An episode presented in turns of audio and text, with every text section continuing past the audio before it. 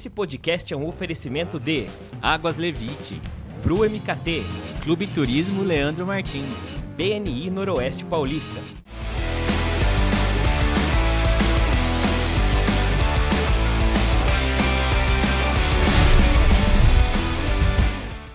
Fala galera de Rio Preto e região, começamos mais um episódio do Rio Preto Cast. Hoje, você que está vendo ao vivo, hoje é dia 17 de setembro, nós estamos bem no meio do mês que é dedicado, Setembro Amarelo, você sabe, nós vamos falar sobre a importância da prevenção do suicídio. Nós vamos falar disso de uma maneira bem mais ampla, a gente vai falar sobre saúde mental, não é mesmo, Leandro? Exatamente. E você sabia qual que é o lema do Setembro Amarelo? Eu não, mas eu tenho certeza que você ah, sabe. com certeza. A vida é a melhor escolha. Opa, legal, hein? Muito bom, muito, bom. Muito bom, muito bom. Antes da gente iniciar, claro que você já sabe, né?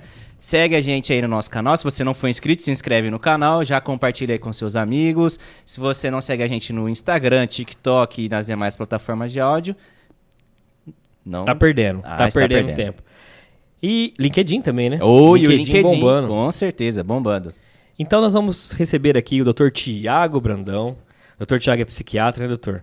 Está aqui em São José do Rio Preto. Não é de São José do Rio Preto, mas Não. está aqui em São José do Rio Preto. Muito obrigado pela, por aceitar o convite. Nós vamos ter essa horinha aí para conversar bastante sobre saúde mental, né, doutor? Legal. Eu que agradeço muito o convite. Estou acompanhando vocês aí já há algum tempo e tiveram convidados muito bacanas aí. Espero que, que a gente consiga esclarecer um pouco para a população, aproveitar esse espaço para conversar sobre um tema que é muito importante. Né? Ah, É, sim. e, e assim, eu já vi um número que me assustou demais, É. que assim, cerca de 12 mil suicídios são registrados todos os anos no Brasil e mais de um milhão no mundo, doutor. É São isso. números que assim, que pra gente que tá de fora, é, que não convive tão próximo com uma situação de suicídio, é muito assustador. E né? fora os subnotificados, né? Ah, Aí a sim, gente tá é, falando do que é notificado, né? Sim. Tem tudo isso. Sem contar os que não são né, registrados. É isso. Doutor, suicídio eu imagino que é, é, é o grau mais é o grau mais grave, né? O último estágio que a pessoa que está passando por um problema ela procura. Para você que é, um, que é um médico que estuda isso, quando você vê esses números, te assusta também? Com certeza. É um- número assustador para todo mundo, mesmo quem é profissional da área, é, fica assustado. E assim, a gente observa no Brasil um aumento desse número nos últimos tempos. Né? Então, nos últimos 10. Aliás, na, na verdade, vem crescendo ao longo do tempo, mas nos últimos 10 anos, se a gente for levar em conta aí o último boletim que saiu, levando em conta 2009, em comparação com 2019, teve um aumento de uns 25% aí nesse número. Então é preocupante. É, a gente tem que é, tentar medidas aí para prevenir. Com certeza a gente vai conversar isso ao longo do tempo, mas assusta a gente também. E é como você falou, é o pior desfecho imaginável, né? Se você imaginar uma pessoa em sofrimento mental, é, chegar nesse ponto é porque está num nível que a pessoa não está, obviamente, aguentando mais e, e é muito grave. Né? É relacionado com vários transtornos mentais aí que a gente também vai falar aí ao longo do tempo, mas assusta, assusta a gente também. Tá, eu imagino. E, e você acredita, doutor, que começa muito talvez com ansiedade, talvez seja um sentimento que dê start em alguma coisa nesse sentido? A- a- os transtornos de ansiedade podem estar relacionados com ah, o suicídio é, e tão, estão também relacionados com outros transtornos que, na verdade, são os que mais levam a suicídio. Então, assim, quando a gente fala em suicídio, é, a gente tem aí de dados, né, estudos, que a grande parte, a grande maioria dos suicídios são cometidos por uma pessoa que tem algum transtorno mental, né? Ah, e aí, quais são os transtornos mentais mais comuns que são relacionados? São principalmente é, os transtornos de humor, que a gente fala, e aí entra principalmente a depressão, é o mais comum de todos, e o transtorno bipolar. Depois disso, os transtornos é, por uso de substâncias. Então, ah, às vezes a gente até esquece disso aí, mas ah, as pessoas dependentes químicas estão com um alto nível também de risco para suicídio. Depois tem a esquizofrenia, ah, tem transtornos de personalidade e aí vem os transtornos de ansiedade. A questão é que assim a ansiedade está inclusa de alguma forma nos transtornos depressivos também. A grande parte dos pacientes com depressão tem um nível de ansiedade aumentado, os pacientes com transtorno bipolar também. Então tem esse nexo sim, né? Mas existem outros transtornos aí que, que é, são mais é, comuns de estarem linkados com suicídio. Doutor, e assim, uma diferença muito grande entre a, a percepção da saúde mental e a saúde física, assim, ah, por exemplo, saúde física, eu tô com colesterol alto, tô com triglicéridos, tem lá um número, até aqui é normal, aqui pra cá não é normal, Uhum. beleza. Na depressão, na ansiedade, você não tem um exame que você vai lá, faz, ó, ele Como tá, ele não tá, tá. É. É. Como é que é isso? A dificuldade do diagnóstico, a dificuldade das pessoas também perceberem, nossa, acho que eu tô passando por um processo que eu preciso de uma ajuda. Isso é um, um dificultador também. É né? um dificultador. É, isso aí é uma, é uma característica da, da psiquiatria, né? Que realmente a gente praticamente não tem exame, praticamente não, eu diria que não temos exames aí para confirmar nenhum transtorno. É o que a gente tem alguns exames que podem auxiliar em alguma coisa ou outra para descartar uma ou outra causa. Mas em geral, o diagnóstico psiquiátrico é sempre clínico, ou seja, a gente trabalha com a história do paciente, o que o paciente traz ou o que os familiares trazem e o exame psíquico, né, que a gente fala que é a avaliação do, do paciente. Ou seja, a gente conversando com a pessoa, a gente consegue perceber algumas características ali que são indicativos de, uma, de um transtorno ou outro. Mas, assim, é, é um, um limiar que às vezes é difícil. Então, nos quadros mais graves, isso aí fica mais evidente. Então, vamos imaginar aqui, por exemplo, uma pessoa que está com uma depressão muito grave, aquela pessoa não consegue fazer nada, não sai de casa, só fica na cama. Não... Então é uma coisa muito clara, perceptível. Né? Um transtorno de ansiedade muito grave, como a- um transtorno de pânico, que a pessoa tem aquelas crises, fica. é, a gente consegue perceber mais claramente. Mas existe um, um grau aí que fica num- num- num- numa sombra, né? Então, porque todo mundo sente ansiedade, sente tristeza na vida. E aí, é, diferenciar essa ansiedade normal, a tristeza normal da depressão, nos quadros mais graves é mais fácil, nos mais leves é mais difícil. Mas qual que é o ponto principal? É a questão de funcionalidade. É de, de, ou seja, a pessoa está com um grau de comprometimento que está atrapalhando a vida em vários aspectos, está atrapalhando a vida profissional, a vida pessoal, de um nível, uma forma relevante, a gente fica mais preocupado. Isso aí é, tende a, a ser um transtorno mesmo, né? E não uma coisa normal. Sim. E a gente vê que as pessoas, elas, até ela se identificar é, é um primeiro passo que demora às vezes um pouco, né? E ela procurar uma ajuda é um outro passo mais delicado, né? Até porque às vezes ela nega, né? O, algum sentimento, fala, não, não, tô tudo bem. É verdade, Leandro. É, essa, essa percepção, porque é isso, né? Às vezes a pessoa tá passando por um processo de depressão e tá achando, ah, eu acho que é porque eu tô passando aqui por um contexto ruim e tal, isso aqui vai melhorar, vai melhorar e não melhora. E ainda existe, né, muito estigma com, em relação a- aos transtornos mentais, em relação a buscar ajuda com um psiquiatra, com um psicólogo, com um profissional de saúde mental. É, apesar de que isso vem diminuindo ao longo do tempo, a gente tem discutido mais, né? Tem tido mais espaço para conversar sobre isso, mas ainda existe. Então a pessoa demora para perceber, às vezes, que aquilo ali não está normal e realmente fica, pô, é, com medo de buscar uma ajuda, fica pensando que, né, às vezes vai no psiquiatra e tem aquele estigma de é coisa de louco, ou então que o psiquiatra vai me passar um remédio que vai me deixar dopado. E não é isso, né? O psiquiatra vai analisar, inclusive vai analisar se, se tem indicação de, de usar algum medicamento algo do tipo, porque muitas vezes o psiquiatra pode ajudar falando, não, isso que você está vivendo realmente está dentro de um contexto aqui que é explicável, não é o caso de você usar medicação, vamos fazer uma terapia, vamos mudar alguns, algumas coisas do estilo de vida, né? Então, é, essa ajuda, né, buscar essa ajuda, é, é importante até para fazer essa, essa diferenciação, né? Mas ainda há uma, uma grande dificuldade. É, tem uma amiga minha, não vou falar o nome pra não expor ela, assim, que tem- horas que ela sai da reunião e ela fala assim, nossa, Del, hoje eu vou ter que tomar dois Rivotril, que não tá fácil hoje. viu?" Ela sempre fala isso aí, eu chego no trabalho e falei, como é que você tá? Ela fala, tô bem, medicada, acompanhada, monitorada, tá, tá tudo certo. Tá Então, tudo bem. Quando começa a entrar nessas brincadeiras, quer dizer que o preconceito já cai um pouco, né? doutor? É, é, Porque, não, assim, é bacana. é, o que eu vejo, e assim, até um, um ponto importante, que a, a, a procura de um, de um profissional não, não, não tá ligada realmente a ser louco, a não ser louco, a você já ter o estigma de, de ser isso ou ser aquilo. Porque hoje a psiquiatria, pelo que eu vejo a minha experiência, né? Quanto antes você procura, melhor o resultado para o tratamento, né? Não, com certeza. É, existem é, alguns transtornos aí que, né, se você não trata antes, isso se agrava mesmo. E, inclusive, ao, ao longo de, de, de prazos longos, assim, ou seja, por exemplo, vou, vou citar exemplo que às vezes fica mais claro, mas um paciente com um transtorno bipolar, por exemplo. Depois a gente pode até discutir sobre, sobre essas definições e tudo mais. É, a cada episódio que ele tem ali de, de mania ou de depressão, ah, não tratado, aumenta o risco dele ter novos episódios. Então, quanto mais tempo a pessoa fica sem tratamento, a chance de, de ter novos episódios é maior e isso vai causando um comprometimento uh, ao longo do tempo que a pessoa começa a perder funcionalidade, mesmo fora dos episódios, não está bem.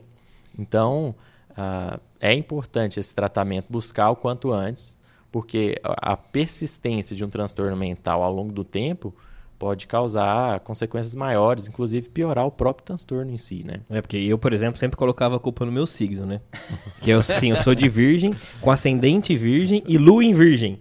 Ou seja, pra quem entende um pouco do que eu tô falando, sabe que eu sou chato pra caramba. Então aí eu ficava sempre nessa desculpa. Aí falei, não, vou lá. Vou lá no psiquiatra. Vou lá ver se é isso mesmo. É, é, e é isso. É. E aí é, é, o ponto, né? Você vai no psiquiatra, vai, vai se expor ali, vai abrir, né? E é importante uma, uma avaliação psiquiátrica completa também, né?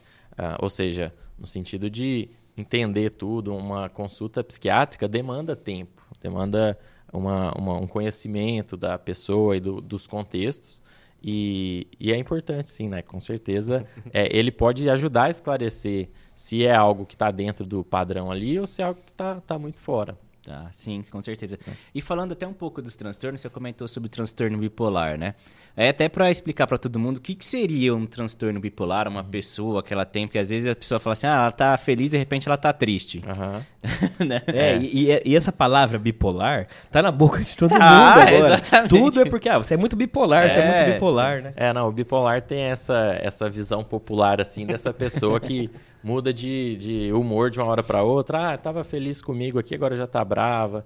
E não é, não é isso, né? Na verdade, o transtorno bipolar, ele é composto aí, né? Pra gente fazer esse diagnóstico, a pessoa tem que ter tido na vida episódios depressivos, né? A gente tem o transtorno bipolar tipo 1 e tipo 2. No tipo 2, tem os episódios depressivos, ou seja, a pessoa tem a depressão mesmo. Uhum. Depressão é ficar uh, com humor triste, sem prazer nas atividades, é, com piora da concentração, piora do sono, se sentindo culpado, se sentindo lentificado, sem vontade de fazer as coisas, durante um período de pelo menos duas semanas. Então, não é só um dia, dois dias que você passou assim. Então, um período mais prolongado assim é um episódio depressivo. E tem que ter os episódios de hipomania. E aí, o que é a hipomania? Né? No transtorno bipolar tipo 2, é a pessoa ficar meio que ao contrário de deprimida. Então ela fica acelerada, fica falando mais rápido, fica com um aumento da energia, fica fazendo coisas que antes não fazia, dorme menos, mas não sente falta do sono. Tá? Então tem que ter esse episódio de depressão e hipomania.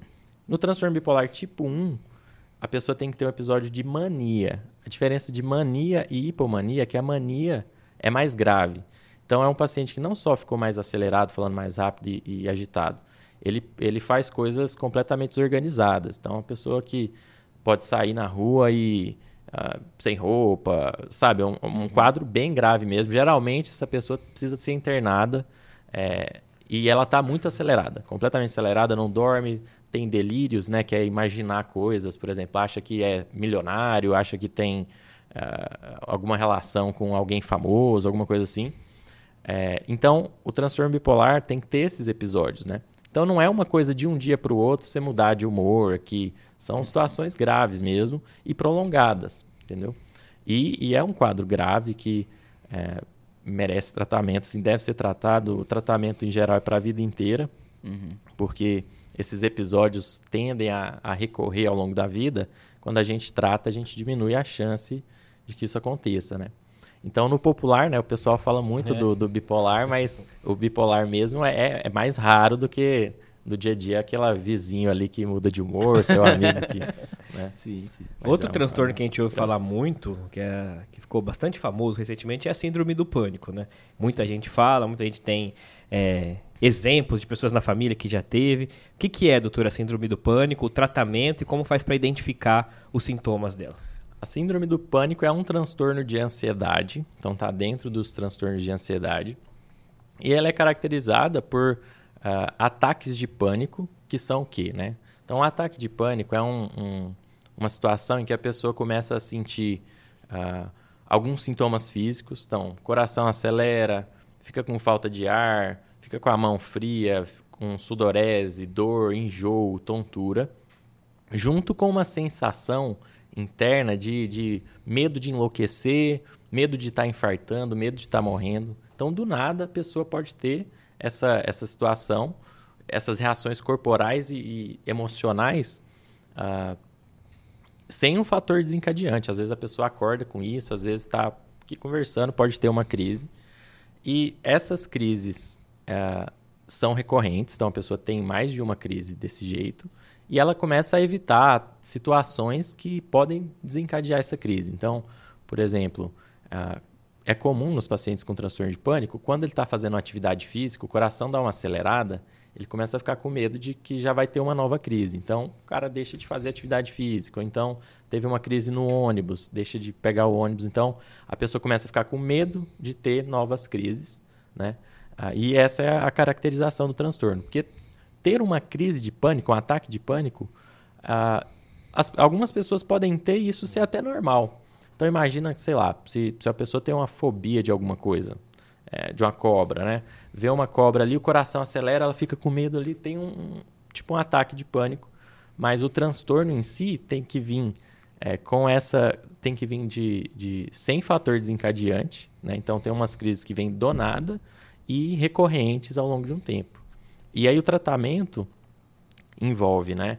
É, eu sempre costumo falar que o tratamento psiquiátrico em geral, envolve um tripé principal, assim, que é as mudanças de estilo de vida, se a pessoa já não tiver feito. Então, questão de atividade física, é, para grande parte dos transtornos mentais, ajuda em, em, controle de sintomas, ajuda em prevenção de, de, quadros. A questão da alimentação também é muito importante. Então, esse é o ponto um do tripé, né? A psicoterapia, então, ajuda muito a pessoa a perceber de onde que vem aquela, essas situações, como lidar quando vem as crises e uh, o, o, medicamento quando necessário. Porque o medicamento não vai ser sempre. Como eu falei para vocês, às vezes o, o, paciente pode ter uma avaliação e não vai ser preciso de medicamento. Eu, inclusive, é, advogo assim a favor de da gente racionalizar muito, de não banalizar o medicamento, passar para qualquer situação da vida normal. Mas o medicamento, em algumas situações, ele é importante. No transtorno de pânico, ele é muito importante, porque é uma sensação muito ruim que a pessoa tem. Geralmente, esses ataques duram minutos, assim, é de 5 minutos a 15 minutos, às vezes 20, 30 minutos e passam.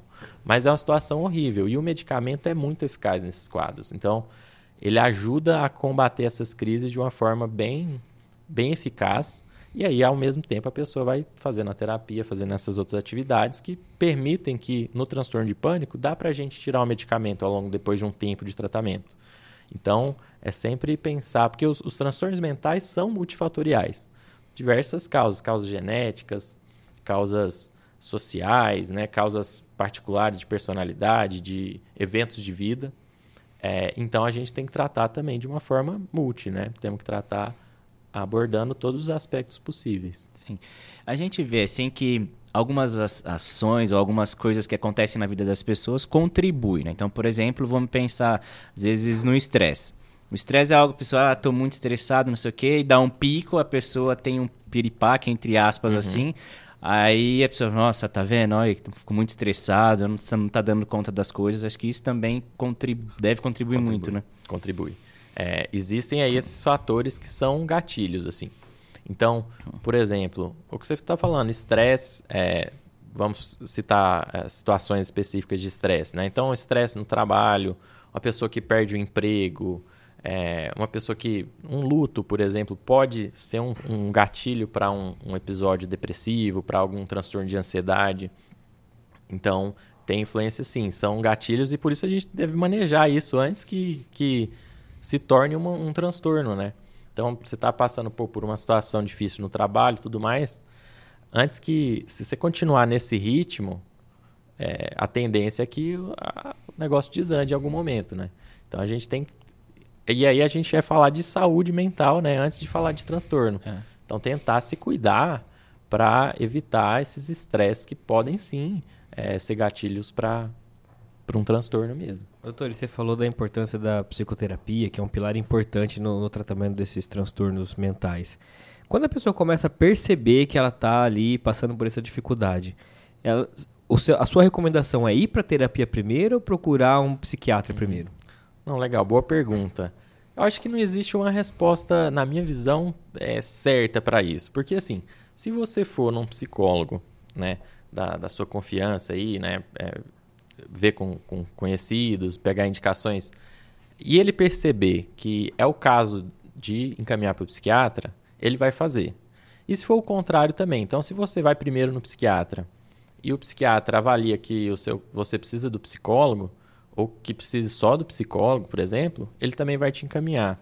Então, assim, qualquer um dos dois é, vai conseguir conduzir ali e te, e te, orientar a melhor forma de se vai precisar do outro profissional ou não.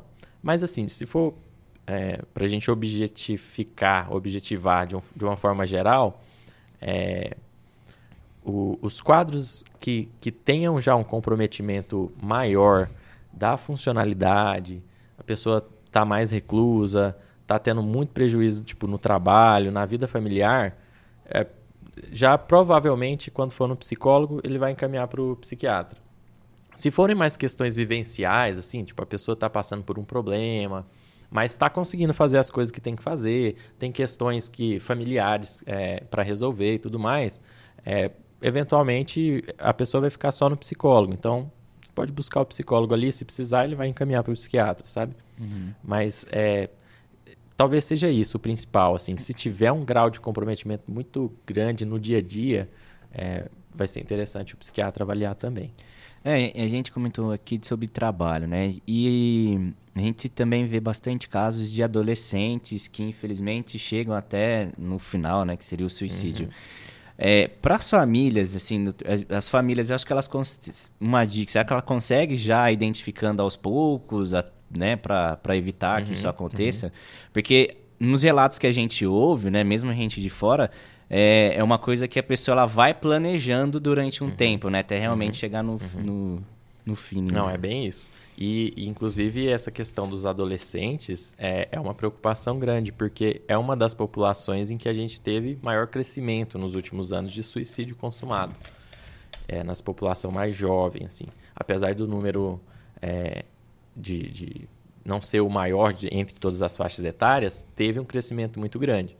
E aí é muito importante a família, né? E, e a percepção é, de um adolescente que está passando por algum problema é assim, principalmente mudanças de comportamento. Então, um adolescente que, ah, sei lá, fica mais agressivo, que fica mais isolado, que fica muito inquieto, que começa a ter prejuízo é, na, na, na, escola, que não está querendo ir na escola, ah, tem alteração da alimentação, então começa a comer menos ou comer mais, dormir mal.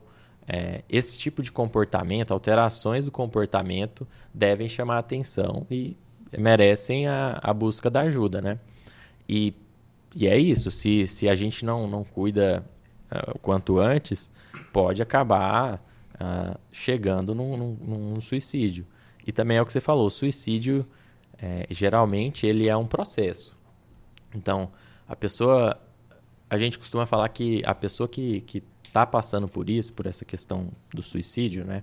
Ela tem uma ambiguidade em relação à, à vida. Ninguém tem a certeza absoluta que quer se matar. Ela geralmente pensa nessa solução porque está sem esperança, não consegue ver outra saída e começa tendo esses pensamentos, vem na cabeça, começa a vir na cabeça o pensamento, pô, acho que seria melhor eu morrer do que viver como eu tô. E isso aí vai evoluindo para um planejamento, começa a pensar em como fazer e, e pode acabar né, chegando numa tentativa, uh, que é, inclusive, o principal fator de risco. E é até interessante a gente falar isso aqui, porque é, muita gente tem também uns mitos assim, né? O pessoal fala sobre, é, ah, se tentou e não conseguiu é porque quer chamar atenção, ou então quem quer faz mesmo. E não é assim, na verdade a gente vê que é o contrário o maior fator de risco para uma pessoa cometer um suicídio é ela já ter tentado antes. E então todo, toda tentativa de suicídio tem que ser levada muito a sério, independente de qualquer contexto, porque é um fator de risco importante. E à medida que a pessoa vai evoluindo nesse caminho de ideação, planejamento, tentativas, a gente costuma falar que ela vai meio que se dessensibilizando. Então isso começa a ser um pouco mais natural e aí acaba eventualmente é, chegando nesse, nesse fim trágico, né? Sim. E é legal falar dos adolescentes, porque assim, a gente tem um público bastante jovem que acompanha também, legal. que veio do TikTok principalmente, Sim. que tem acompanhado a gente nessas outras mídias.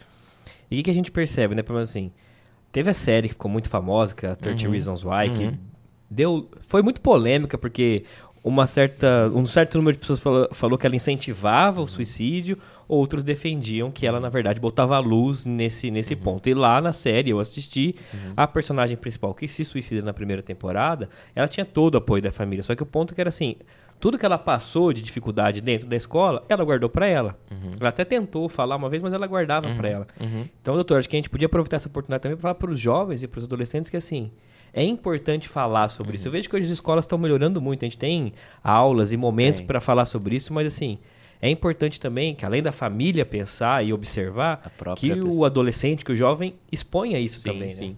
É legal. E, e, até colocando uma. O jovem tem a, a responsabilidade, a percepção de tudo isso também. Então, com certeza é muito importante a percepção dele mesmo sobre tudo isso que a gente falou aqui. E a série, né? Eu não cheguei a ver a série inteira, eu vi alguns episódios. E assim, e entra num tema também que é a questão da sobre a divulgação do suicídio, né? Porque uh, a gente tem que tomar cuidado também. Não pode ser feito de qualquer forma. Sim. E as críticas à série, eu não, não cheguei a ver toda, mas eu lembro um pouco sobre, sobre esse tema. É, é porque, assim, geralmente a gente orienta, né, como psiquiatra, para mídia e para produção cinematográfica e tudo mais, Alguns têm algumas coisas que devem ser evitadas quando a gente vai falar de suicídio, tem alguns cuidados que a gente tem que ter. E um deles é, por exemplo, quando eu for falar sobre um suicídio consumado aí na mídia, não expor a forma como foi feito, não, não expor carta de suicídio, isso tudo, porque a gente. É, existe um, um, um, efeito aí chamado efeito Werther.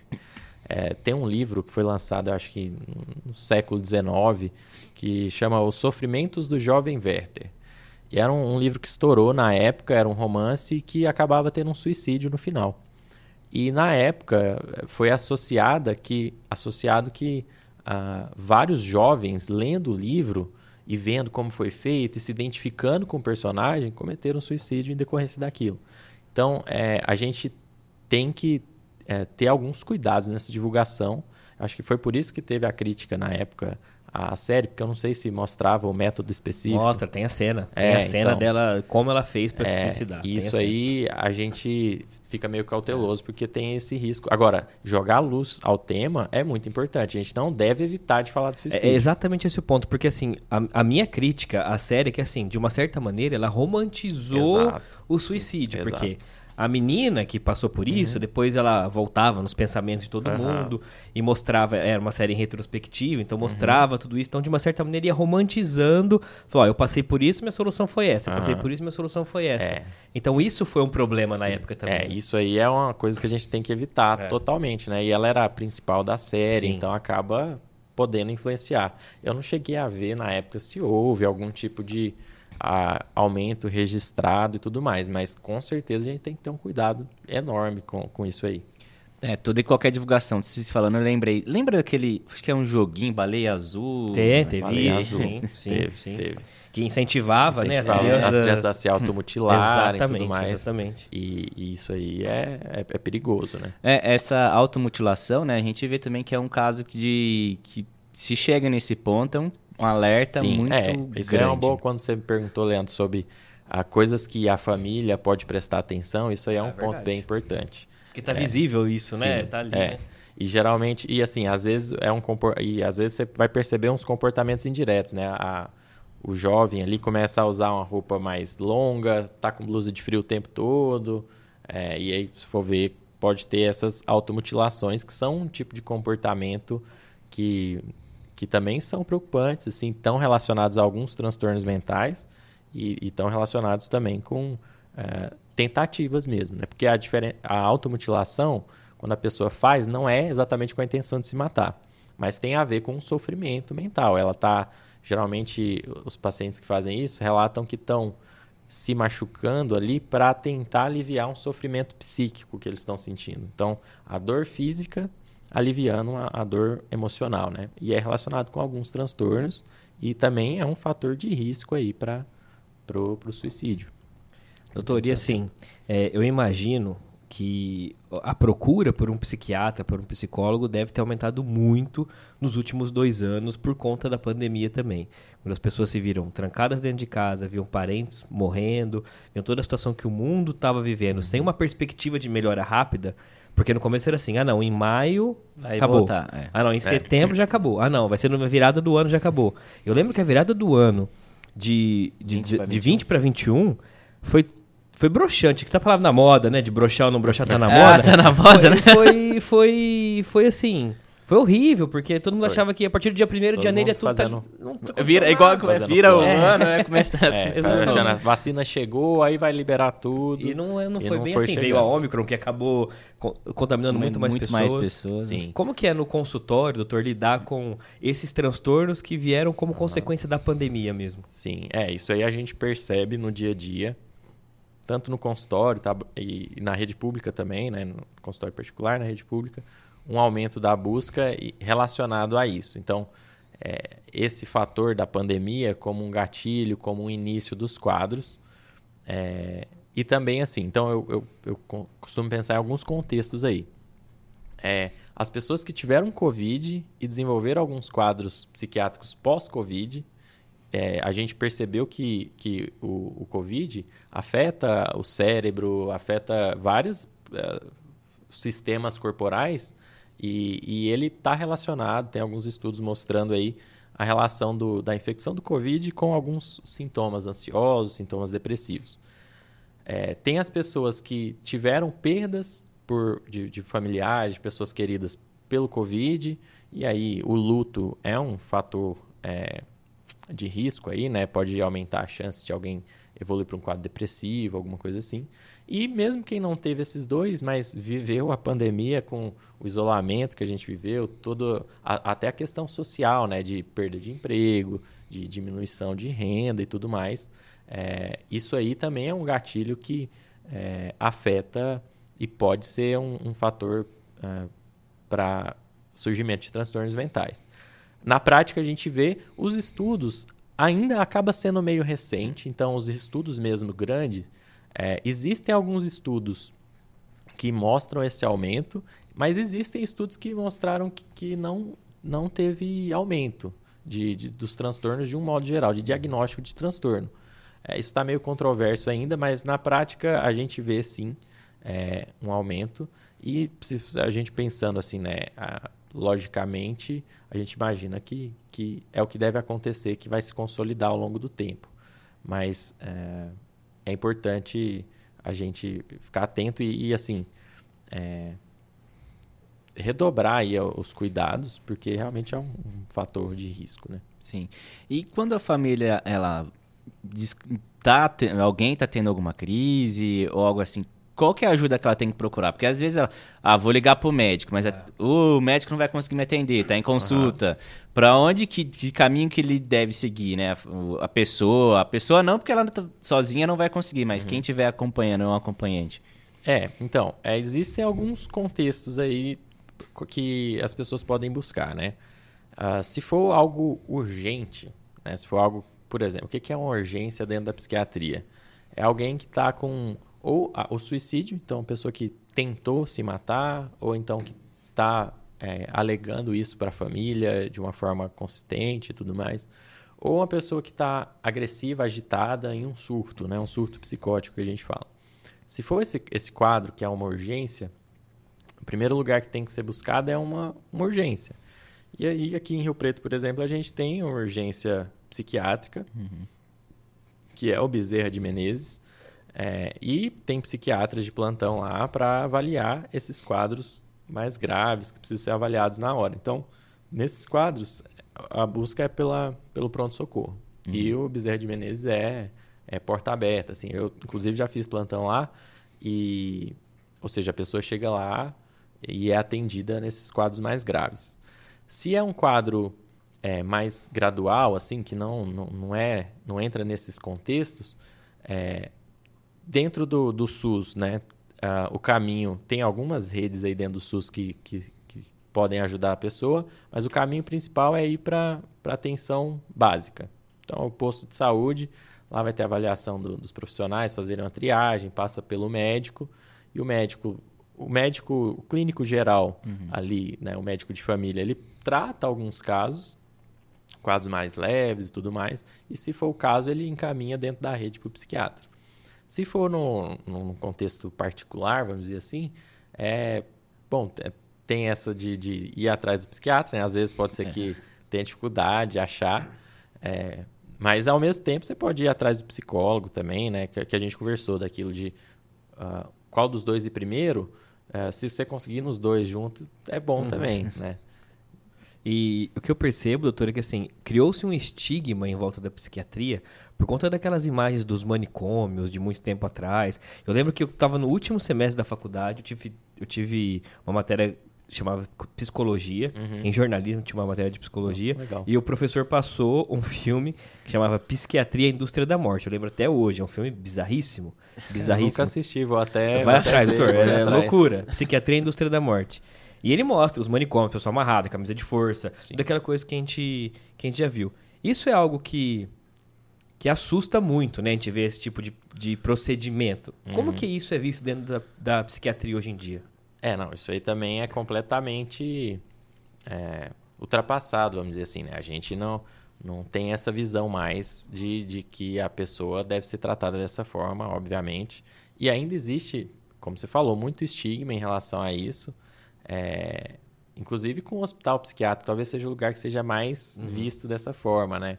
Mas é, não, não, tem, não temos essas práticas mais, porque antigamente o, o o paciente com transtorno mental grave, né, considerado louco ali, que ele era colocado nos asilos ali antigamente para ser isolado da sociedade. É, e não. tem muito filme que até hoje em dia mostra essa tem, realidade, é, né? Tem. O sul-americano, que a mulher quer roubar alguém, bota o marido lá no, no é, negócio. Não, e aí fica aquele pessoal tudo de branco lá, né? Não é?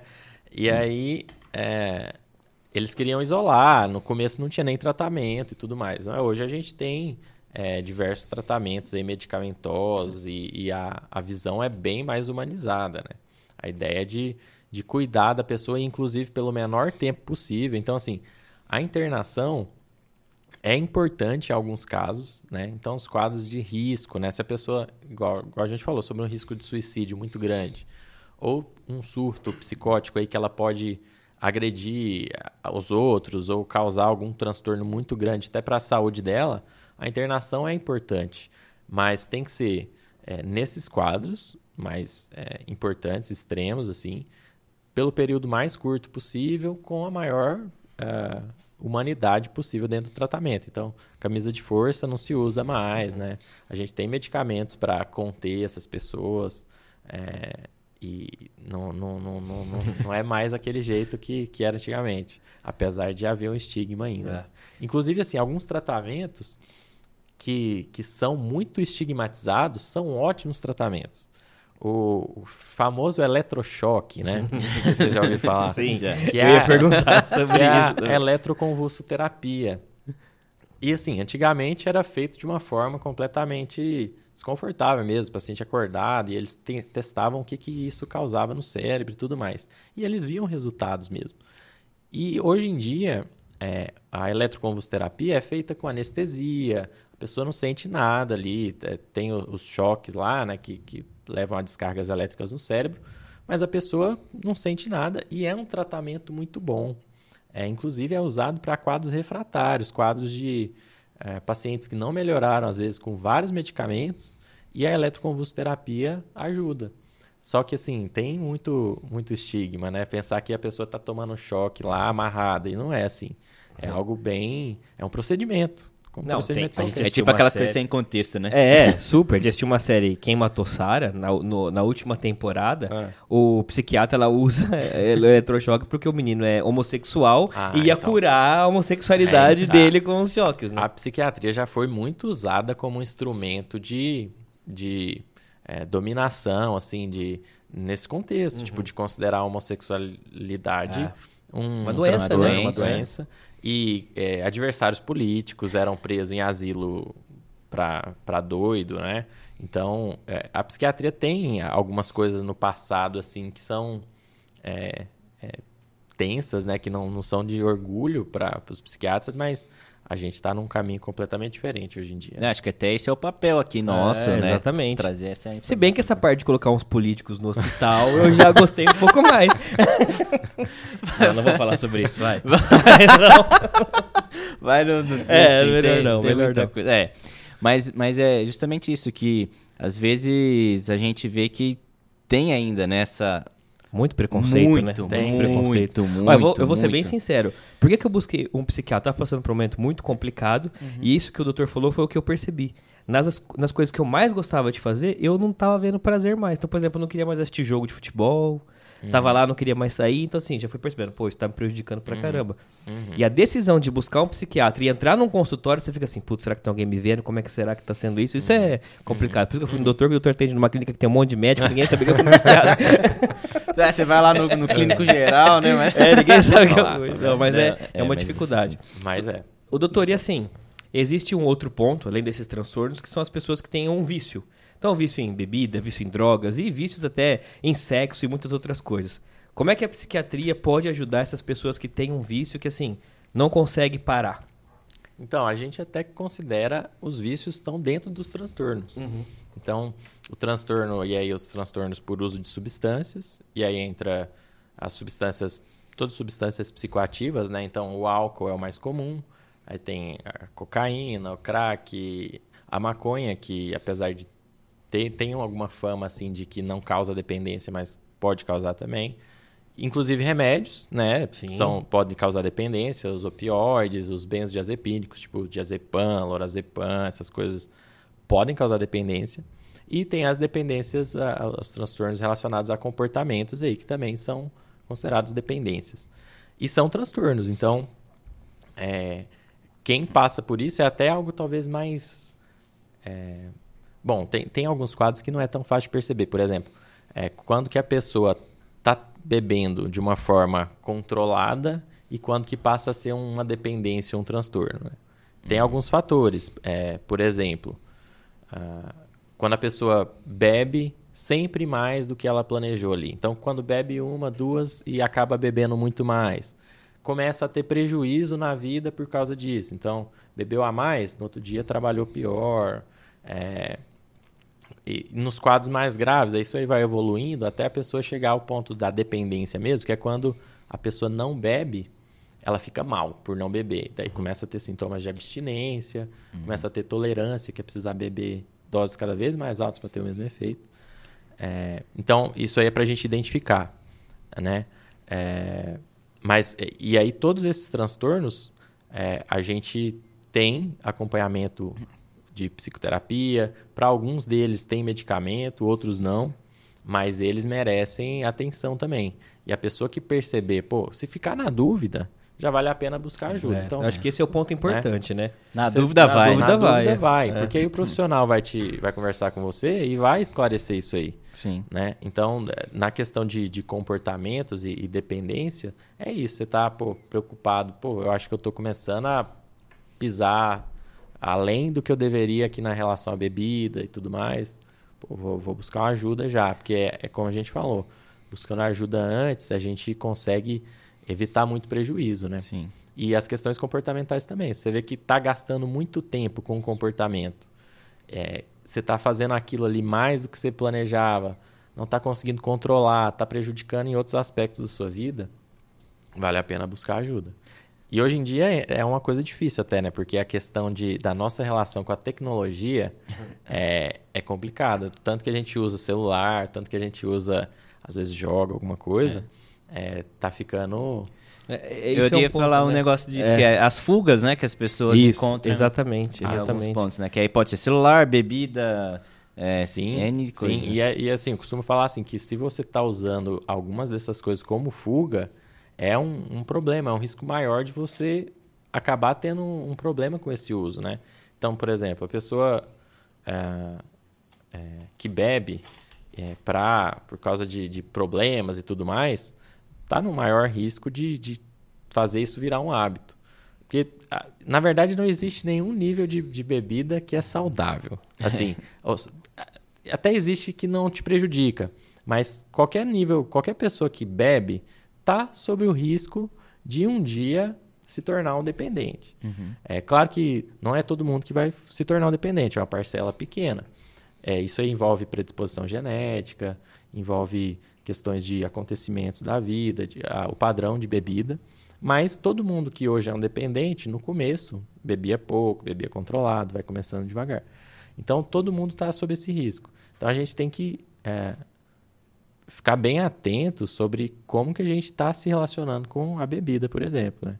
Porque se for isso, se for sempre para ser um escape, para ser esse risco de, de tornar um problema, fica maior. Ah, com certeza. E doutor, como que o senhor vê essas questões de da pessoa ela começa a fazer uma coisa, ela para, as, as faltas de desatenção, a desatenção, né? Então ela começa a fazer um negócio aqui, aí para, vou fazer outro, aí para, vou fazer outro, e no fim não fez nada, né? Não, esse aí é um tema interessante que também está muito em voga agora de, de falar sobre, que é o TDAH, né? Sim. É o transtorno de déficit de atenção e hiperatividade. E assim, é, ele é caracterizado por.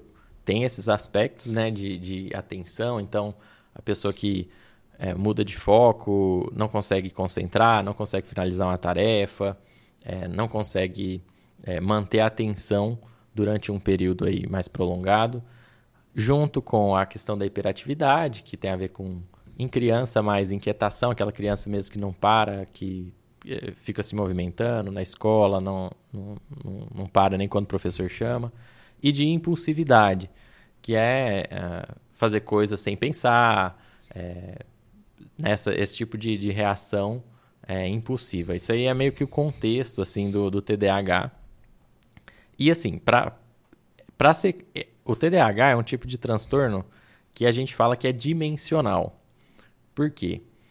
Todo mundo tem níveis variados de atenção, de hiperatividade, né, de agitação e de, de impulsividade.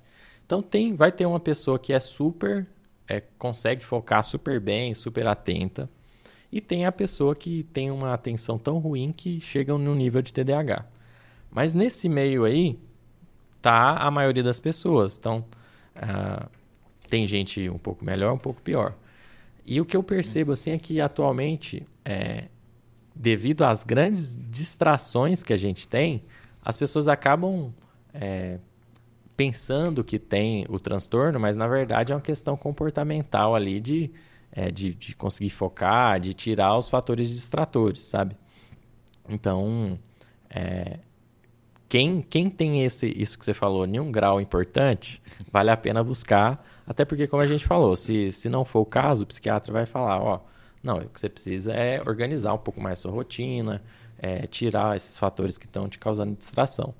Mas o TDAH, é, em quem tem o transtorno mesmo, prejudica muito a vida, e o tratamento do TDAH, medicamentoso, é muito bom, assim, é muito eficaz. É um tratamento que é, tem um efeito rápido, né? A gente percebe claramente que a pessoa tem essa melhora e é um efeito muito importante. Às vezes muda a vida da pessoa mesmo. tá? Então, é, são, são sintomas importantes de ficar atento também, porque é uma outra esfera, né? Que a gente estava falando mais da, da depressão, da ansiedade, que, que são comportamentos que a gente observa a pessoa mais isolada, mais triste e tudo mais, e esse aí já é uma coisa que talvez a pessoa mais que perceba, né? De estar tendo prejuízo na, na, na capacidade de focar ali, de, de cumprir as tarefas que ela tem que fazer. Ô, doutor, e esses transtornos que a gente está falando, eles podem ser algo genético também ou é simplesmente algo do meio que a pessoa tá? Em geral, a gente considera que a grande maioria deles tem influência genética, né? E tem influência do meio. é, tem, é, são, são esses múltiplos fatores que vão desencadeando. Então, a gente observa em, nos estudos grandes que é, a questão familiar é muito importante. Então, o paciente que tem, uma pessoa que tem muitos familiares com depressão, a chance dela ter depressão é maior. Agora, se ela faz, por exemplo, como a gente falou, atividade física, é, tem uma alimentação legal, faz uma terapia quando percebe que alguma coisa está ruim, ela pode, é, mesmo tendo essa predisposição genética, é, conter isso aí e não apresentar um episódio depressivo durante a vida. Então, é, a genética tem influência e é importante, mas o meio também tem, né? O, o ambiente. Então, é as duas coisas. E alguns transtornos a gente tem isso mais claro e outros menos. Mas todos têm a, a influência global, assim, de, de, de, vários fatores. Até por isso que a gente fala em transtorno. É, quando a gente fala né, na psiquiatria, a gente atualmente usa o termo transtorno em vez de doença. É, ainda se fala, pode se falar né, em doença mental, mas a gente costuma falar transtorno porque a causa, geralmente quando a gente fala numa doença, por exemplo, uma infecção de urina, você tem lá uma bactéria que causa a doença, tem os sintomas característicos, a evolução normal é, e um tratamento específico. Na, nas doenças mentais, nos transtornos mentais, a gente não tem tão claro esse, esse primeiro ponto aí, que é a causa. Então a gente não consegue identificar uma coisa específica que causa aquilo. São vários fatores que vão contribuindo para um, um, transtorno mental. Sim. E, e, doutor, já encaminhando aí também para o nosso final, né? Passou, passou rápido. Passa, a gente nem vê, a gente nem vê. É, como que é para a psiquiatria, para o psiquiatra, atender o paciente, indica um tratamento e aí o paciente tem aquela reclusa. Fala, não, não vou usar. Uhum. Porque, ah, vai, sei lá, já tem uhum. vários mitos, né? Ah, uhum. Ah, vai dar sono, uhum. enfim, né? Não tem, posso beber. Não posso beber. É, muita gente fala isso. É. Não vou atrás porque não posso beber durante sim, o sim. É. Não, é, isso aí acontece muito, Leandro. E é, é uma coisa que é função ali do psiquiatra de, de tentar. E assim, às vezes até a gente fazendo essa divulgação aqui uhum. Né? Então, ou seja, a sociedade como um todo é, agir para conscientizar as pessoas e, no contexto pessoal, o psiquiatra tentar explicar, né? Por isso que, que eu falo né? que é importante ter um tempo adequado ali para o psiquiatra poder explicar todas as dúvidas que o paciente tem. Então, tem muita gente que também tem medo de ficar dependente do remédio. E a gente explica que, na verdade, a maior parte dos medicamentos que a gente usa não tem potencial de causar dependência. Tem gente que fica com medo né, de ficar muito sonolento, tem a questão da bebida. E a gente explica, pô, esse medicamento aqui não, não causa sono, tal. Os efeitos colaterais, todo medicamento pode ter, são esses, esses, mas dentro do contexto que você está vivendo, é, com certeza o medicamento vai ter um benefício maior do que esses, esses efeitos colaterais possíveis, né? Então, é, faz parte desse processo e é algo comum explicar para esse paciente que aquilo é necessário, né? e que vai, porque no fim, né, o que a gente quer é melhorar a qualidade de vida das pessoas. Essa é a finalidade da psiquiatria, até da medicina, né? Ajudar o máximo possível para a pessoa viver melhor, é, é, atingir os seus potenciais, né? Ter uma liberdade para ser o que ela pode ser. E é isso que os medicamentos também devem ser usados com esse intuito e não de piorar alguém, né? E se, se acontece, porque você pode usar algum medicamento que às vezes vai ter um efeito colateral muito ruim no paciente. E aí é, também é tudo conversado. Você vai vendo, ó, o que está acontecendo. Tal. Mas é que a gente está vivendo num país de muitas teorias da conspiração. Né? Isso o pessoal é acha, duro. não, esse cara tá passando remédio que ele tá ganhando da farmacêutica. tá ganhando da farmacêutica. Isso muita gente pensa. Não, Principalmente quando o cara dá amostra grátis. Né? É. Ah, é verdade, então. É verdade. Ele tá ganhando da farmacêutica. Não, isso aí tem muito mesmo. E assim, e aí vem junto com isso, né, o fenômeno assim de daquela ideia de que as coisas naturais são, são boas, é, né? Como, como, por exemplo, a própria cannabis, né? Uhum. Que é um tema polêmico, assim, mas que, que traz paixões aí, né? Das pessoas defendendo, uhum. algumas atacam. Mas a ideia de que é algo natural e tudo mais.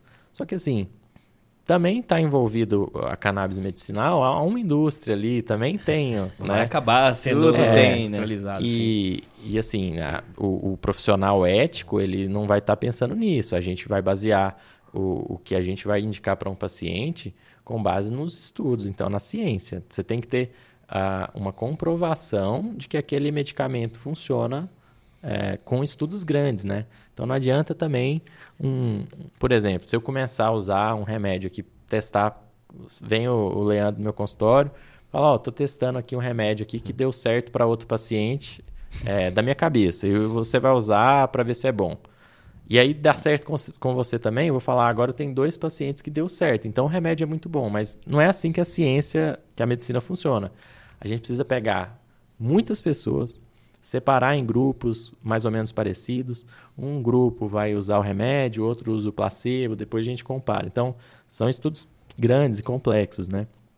É, e a gente só usa ali no, no consultório é, os, os, medicamentos que provaram nesse, com esses estudos grandes que têm benefícios e que são seguros, não vão causar prejuízo é, para a pessoa que está usando, né? Que, que legal, já quase né, encerrando o programa, falar de ciência, né? Que é um assunto que a gente ah, falou sim. tanto aí nos últimos dois anos, né, na pandemia. E focar sim. nisso, né? Então, é. foco nisso. Sim, é, é, exatamente. E aí na pandemia mesmo surgiu um monte de medicamento. Ah, esse é bom, esse funciona. E na prática não tinha estudo forte baseando. Depois você vai ver que não era bem assim, né? Uhum. Então, Exato. O doutor tá me provocando pra falar de política, tá vendo? eu tô me segurando aqui, eu tô, debatendo os pezinhos aqui. Vamos lá, doutor, por que, que você escolheu ser psiquiatra e por que você veio parar aqui em Rio Preto? Ah, legal. É, bom, a psiquiatria eu escolhi porque, na verdade, eu nem sabia quando eu fui começar a pesquisar. Isso aí foi quando eu estava lá no ensino médio, ali no terceiro ano, pesquisando o que, que eu queria fazer de profissão. E aí eu gostava muito de filosofia, sociologia, gostava dessas áreas de humanas, assim. Uhum. É, e psicologia, também achava bem legal. E aí eu comecei a pesquisar e tal, e achei a psiquiatria nas listas lá, não sabia nem que precisava fazer medicina antes, né? Falei, ah, legal, porque é, ele vai trabalhar com, com essa parte aí que envolve, né? Com certeza a psiquiatria envolve você estudar filosofia, sociologia, psicologia, literatura, e vai envolver essa parte e fui vendo lá, e, e, é um médico também, então vai poder prescrever o um medicamento. Então, imaginei que conseguiria ter um, um, impacto legal. E aí, resolvi, antes mesmo de entrar no curso de medicina, que eu depois iria fazer psiquiatria. Mas aí, durante o curso de, de medicina, eu fiquei olhando tudo que, que, que, poderia, né? Falei, ah, não vou fechar minha cabeça também aqui, vou deixar aberto. Mas terminei o curso continuando, querendo a psiquiatria. e aí fiz a, a residência, a especialização e, e manteve né, a minha certeza de que é a área que eu mais que eu gosto pra caramba da, na medicina. E aí foi, eu fiz a. Eu me formei em Uberlândia, né? E depois eu fiz a, a residência médica na UFG, morava em Goiânia, Federal de Goiânia. E vim pra cá, pra Rio Preto, na verdade, por causa da minha noiva na época, é, que ela já morava aqui, tinha o trabalho dela bem estabelecido aí. E eu falei, ah, para mim é mais fácil mudar do que para ela, né? Uhum. Eu vim para cá para Rio Preto no, no, ano passado. Então, Olha, super recente, hein? Super Não, recente, muito super recente. Muito. E, mas eu gosto muito da cidade. Gostei muito desde quando eu vinha visitar, né, uhum. minha noiva. E, e eu gosto muito daqui. Cidade muito legal, me, tá. recebeu bem. Ah, que bom, né? Que bom. Essa é, é, o que a gente ouve muito aqui dos convidados, né? É verdade. Essa acolhida do, dos Rio Pretenses, né?